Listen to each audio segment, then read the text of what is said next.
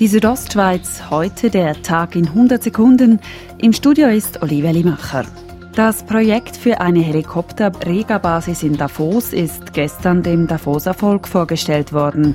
Dass dafür der Standort Frauenkirch ausgewählt wurde, hat bei vielen für Unverständnis gesorgt. Landschreiber Michael Straub hatte Verständnis, versicherte aber, man hat 13 verschiedene Standorte geprüft und am Schluss ist eben der, der Standort Frauenkirch als einziger überzeugender Standort zurückgeblieben.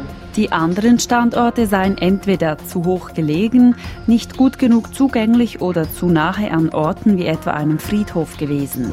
Aus dem Ressort Oberganda wird vorerst nichts. Und das, obwohl die Gemeinde an der Urne zweimal zugestimmt hat. Anwohner haben beim Kanton Beschwerden eingereicht. Bergbahnverwaltungsrat Roger Kunz ist enttäuscht. Es mag einem natürlich, vor allem weil das Volk ja gesagt hat, es ist ein demokratisch gefällter Entscheid, der nicht in dem Sinn akzeptiert wird.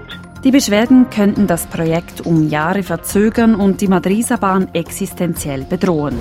Der Straßentunnel Muntla-Schera, welcher das Engadin mit dem Levigno verbindet, wird in den kommenden zwei Jahren für 14 Millionen Franken saniert. Wie die Engadiner Kraftwerke mitteilen, wird unter anderem zur Reduktion von Steinschlaggefahr und Eisbildung das Tunnelgewölbe und die Durchfahrtsbeleuchtung erneuert. Wegen den Sanierungsarbeiten wird der Tunnel im Sommer und Herbst 2020-21 geschlossen bleiben.